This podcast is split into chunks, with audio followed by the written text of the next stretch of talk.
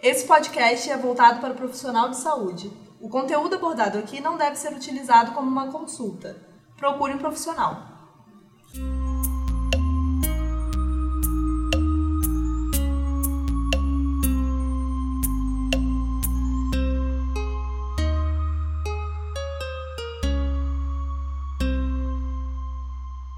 Olá para você que está acompanhando o podcast da Rede Segues, sou Fabiane Muniz e hoje trazemos à discussão a pergunta: Suicídio é prevenível? Falaremos sobre o suicídio, um grave problema de saúde pública que devemos dar muita atenção, pois ainda é rodeado de tabus. Apontaremos aqui a importância do preparo do profissional da atenção primária à saúde na identificação e abordagem do paciente. E os convidados de hoje são Ana Melo Dias e Rodrigo Pacheco, ambos médicos de família e comunidade.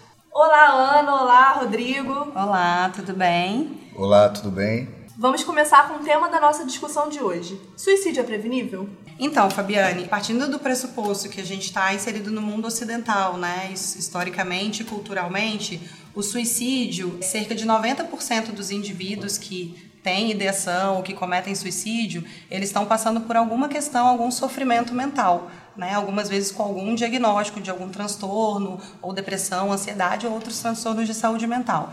Entendendo que essas questões são potencialmente tratáveis, a gente entende que sim, o suicídio é potencialmente prevenível, né? Se a gente conseguir identificar esse sofrimento de alguma forma estar tá junto dessa pessoa para acolher e pensar junto um plano para passar né, por essa questão, a gente consegue sim abordar o, suicídio e preveni-lo. Outra coisa que é importante a gente lembrar é que a maior parte desses pacientes em risco de suicídio procuraram um serviço de saúde e que se o profissional tiver treinado e capacitado para escutar e perceber essas questões no paciente, a gente conseguiria sim prevenir muito mais casos de suicídio primeiro passo para prevenir o suicídio? Eu estava conversando aqui com a Ana antes da gente começar a gravar o podcast.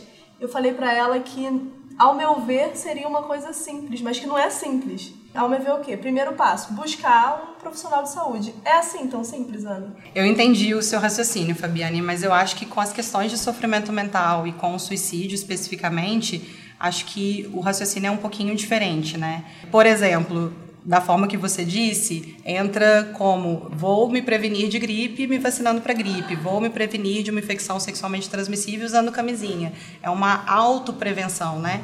Em relação às questões de saúde mental e de suicídio, é importante a gente pensar que essa pessoa em sofrimento muitas vezes não vai falar diretamente sobre isso então é importante que as pessoas que estão ao redor, né, a rede de apoio dessas pessoas, familiares, amigos e também os profissionais de saúde que entram com essa rede de apoio, estarem atentos para os sinais que essas pessoas vão de alguma forma manifestar. Tanto no, no, no guia rápido de prevenção ao suicídio, né, como nas nossas discussões com, com os profissionais de saúde, a gente costuma falar que o primeiro passo para prevenir o suicídio é falar sobre ele né? Acho que quebrar. A gente fica repetitivo, mas é de novo a palavra é. escuta, né? Talvez as duas palavras mais importantes quando a gente fala em prevenção, e é prevenível, né? Apesar de não ser uma prevenção como a gente pensa de outras doenças, com o rastreamento com exames.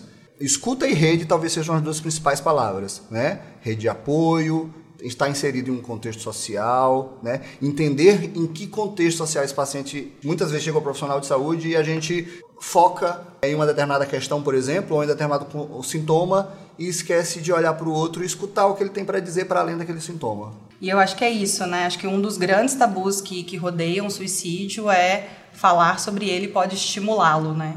E acho que isso a gente tem que bater muitas vezes na tecla que não, que falar sobre ele de fato é legitimar o sofrimento do outro, é abrir um canal de escuta, é de alguma forma deixar que a pessoa de fato consiga pedir ajuda, né? É. Com os sinais às vezes indiretos que essas pessoas é, manifestam e apresentam. Realmente isso é um mito, né? De que falar sobre suicídio faça com que as pessoas se suicidem. Muitas vezes o paciente, quando está pensando em exterminar a própria vida, é, esse sentimento vem envolto de vários outros sentimentos, de culpa, por exemplo, né? E aí, nesse sentido, se a gente não aborda o paciente, ele também se reprova em abordar junto ao médico, aos, aos amigos, à própria família. E o médico, por exemplo, um paciente deprimido ou um paciente que tem algum transtorno de mental, ele deve sempre questionar. Isso não aumenta a chance dele, muito pelo contrário. Isso pode deixar com que esse paciente que está sentindo isso, que está pensando sobre isso e que está se isolando cada vez mais na perspectiva de melhorar esse paciente que está se isolando cada vez mais dentro desses sentimentos consiga falar sobre isso, consiga naturalizar que esse sentimento pode acontecer, mas que ele pode ter ajuda dos profissionais de saúde, da sua rede social, da sua família, do seu trabalho. É importante a gente pensar também que esse, esse sentimento e a expressão dessa ideação suicida, ela pode vir de, de formas distintas, dependendo de cada sofrimento mental e, na verdade, dependendo de cada pessoa, né? Porque cada sofrimento é singular. E acho que é importante o profissional ficar atento que algumas pessoas, de fato, vão estar muito deprimidas, com um sofrimento muito profundo e que às vezes vai ser difícil acessar né, o sofrimento dessa pessoa, conseguir de fato fazer com que ela diga sobre isso, com que ela fale sobre os próprios sentimentos. E outras pessoas podem estar com transtornos mais ansiosos e mais impulsivos. Essas pessoas às vezes vão precisar de um outro tipo de abordagem, né? E que na verdade a impulsividade e o excesso de ansiedade pode ser inclusive um gatilho para efetuar esse ato. Então, são, são coisas distintas que é importante o profissional estar atento. E é por isso que acaba não tendo um protocolo para seguir de forma muito delineada, como em outras doenças, né? É importante, por isso, incluir sempre o paciente no plano, né? Nós médicos devemos sempre tentar incluir o paciente dentro do nosso projeto terapêutico e não simplesmente fazer um projeto terapêutico para o outro. Qual o papel da atenção primária à saúde na prevenção ao risco de suicídio? Antes disso, eu acho que é importante a gente lembrar que a atenção primária é o espaço privilegiado, porque ele é um espaço que, primeiro, está perto das pessoas, de onde as pessoas moram. Segundo, ela é a principal porta de entrada de um sistema de saúde. No Brasil a gente ainda está em construção disso, mas em outros países que já têm sistemas de saúde mais organizados, a atenção primária é a principal porta de entrada dos pacientes. São os médicos que e, e enfermeiros e a equipe de saúde que está próxima ao paciente e que acompanha ele de forma longitudinal. Isso em si já tem uma potência na prevenção do suicídio, porque eu conheço os pacientes. Né? O médico de família, a enfermeira de família, a equipe de saúde, os ACS, eles conhecem esse paciente. Então, as mudanças que ocorrem, por exemplo, num paciente ao longo do tempo e que começa a dar sinais de que ele pode estar em sofrimento mental, a gente consegue perceber. Outra questão é que na própria formação, né, nós somos receptores da residência médica de medicina de família do município do Rio de Janeiro, é, os nossos residentes são ensinados técnicas de consulta, técnicas de como abordar o paciente em diferentes situações. Exatamente, assim, a gente acredita que, na verdade, uma, uma abordagem centrada na pessoa, uma escuta qualificada, um acolhimento adequado, são fatores muito importantes que a atenção primária pode oferecer para esse paciente em sofrimento, né, para de fato conseguir identificar esses riscos. Acho que tem uma coisa importante para a gente colocar aqui, é que uma das coisas que a gente precisa identificar são as populações que apresentam o maior risco a essas questões de sofrimento mental e ao suicídio. E que riscos são esses, né? São, são pessoas que estão expostas ou ao uso de drogas, etilismo, tabagismo, ou conflitos familiares, ou relações mais frágeis na sua rede social, desemprego, é, questões financeiras, socioeconômicas, violência no território.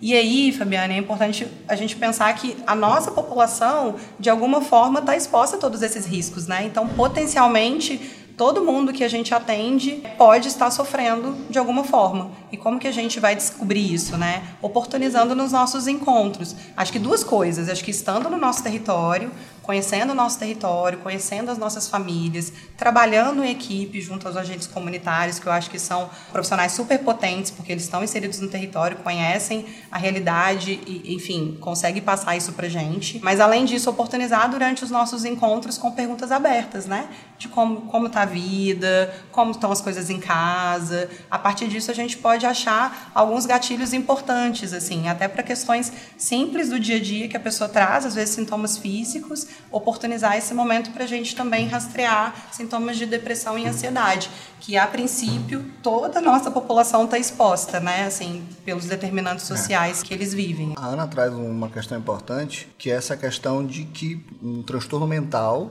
né, um sofrimento mental, ele pode surgir no consultório a partir de sintomas físicos, por exemplo. Até porque essa tentativa de partição entre as dimensões mente e corpo, no real não existe, né? Nenhum corpo está doente e está feliz. Do mesmo jeito, uma cabeça, né, uma mente que está em processo de adoecimento também tem um corpo que sente coisas. E muitas vezes a forma que esse sofrimento mental chega para a gente no consultório é a partir de um sofrimento físico. Entre outras coisas, porque a gente aprendeu que o sofrimento físico, por exemplo, ele é possível e eu posso inclusive afastado do trabalho e o sofrimento mental é coisa de gente fraca, né? Isso é uma falácia, né? Não existe essa diferença entre sofrimento mental e físico, né? Existem pessoas que estão sofrendo. E como é que a gente ajuda essas pessoas a, num processo de sofrimento, a melhorarem as suas vidas? A Ana estava colocando que a atenção tem que ser para todos. O paciente pode chegar com dor de cabeça e mesmo assim vocês terem a oportunidade de perguntar o porquê, quais foram os gatilhos para essa dor de cabeça e talvez daí identificar, né? Por que, que ele acha que isso é importante? Por que, que ele trouxe isso hoje? Uhum. Não simplesmente tratar a dor de cabeça, né? Por que, que isso é importante para você? E muitas vezes surgem coisas, como a gente estava falando um pouco antes, né, de começar a gravar, do tipo, é, eu tô preocupado com minha dor de cabeça porque a minha mãe teve um AVC. Isso pode ser um fator de sofrimento mental que está ali e que se a gente não abordar os pensamentos que ele tem, né? Uma das técnicas que a gente usa, por exemplo, né, na medicina central da pessoa, sobre que é abordar as ideias, expectativas do paciente. Ou seja, como é que eu abordo o adoecimento dele, que tem muitas vezes mais a ver com o fato de que ele tem medo de um AVC, isso não foi dito quando ele fala eu tô com dor de cabeça, do que eu tô com dor de cabeça. Do mesmo jeito, outros sofrimentos mentais surgem dessa forma. O paciente traz a dor de cabeça mas o que está incomodando ele é que ele não está dormindo porque ele está deprimido. Voltando para a importância dessa abordagem, a Ana também estava falando sobre não criar uma barreira com o paciente. Como perguntar sem criar a barreira? Em geral, Fabiane, assim, que é, é, acho que é uma outra dúvida, né? E acho que uma, uma dificuldade que muitos profissionais vivem é como, de fato, fazer essa pergunta da melhor forma.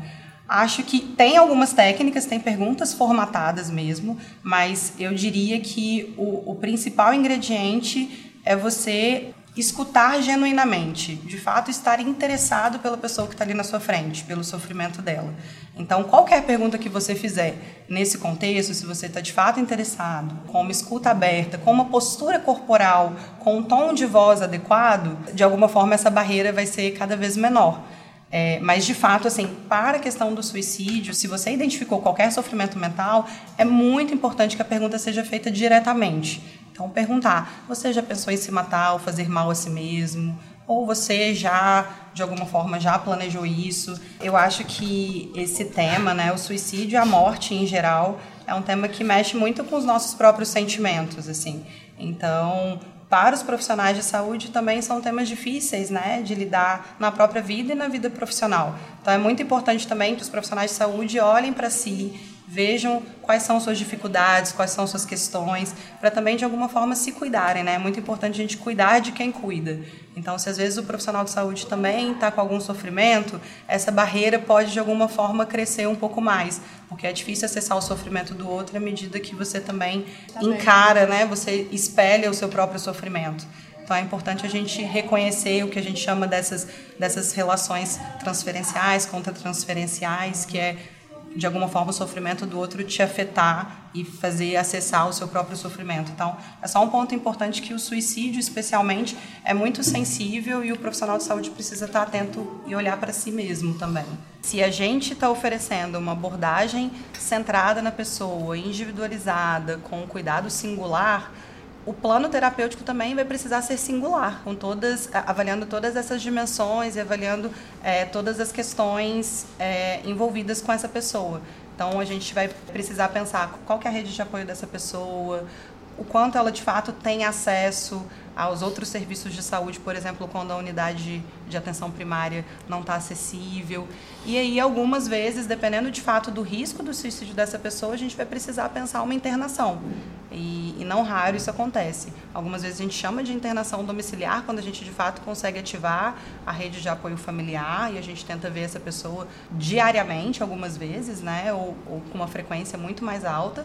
Outras vezes, de fato, a gente vai ter que pensar em, em alguma internação num CAPS 3 ou alguma de fato internação hospitalar até de fato minimizar esse risco, né? É importante o profissional de saúde é, discuta com esse paciente o compartilhamento desse plano terapêutico que os dois estão pactuando ali naquela consulta. Como eu falei, todo plano terapêutico deve ser sempre compartilhado né, com o paciente, com família ou com outras pessoas da sua rede social, como amigos muito próximos, né? Para que é, ajudem na construção desse cuidado. Muitas vezes o paciente, nesse momento, ele não tem condições de sozinho fazer o seu próprio cuidado. Ele tem prejuízo do seu autocuidado e é importante, claro que produzir pactos, porque ele tem que estar presente no, no, no plano terapêutico que a gente está construindo com ele, mas incluindo amigos, incluindo a família. O apoio da rede é o que mais importa né, nesse momento. Sem dúvida. Incluindo, é importante ressaltar aqui, um paciente que não tem condições de ter rede, o que não quer acessar essa rede, a gente tem que discutir com ele a possibilidade, inclusive, de uma internação nesse momento.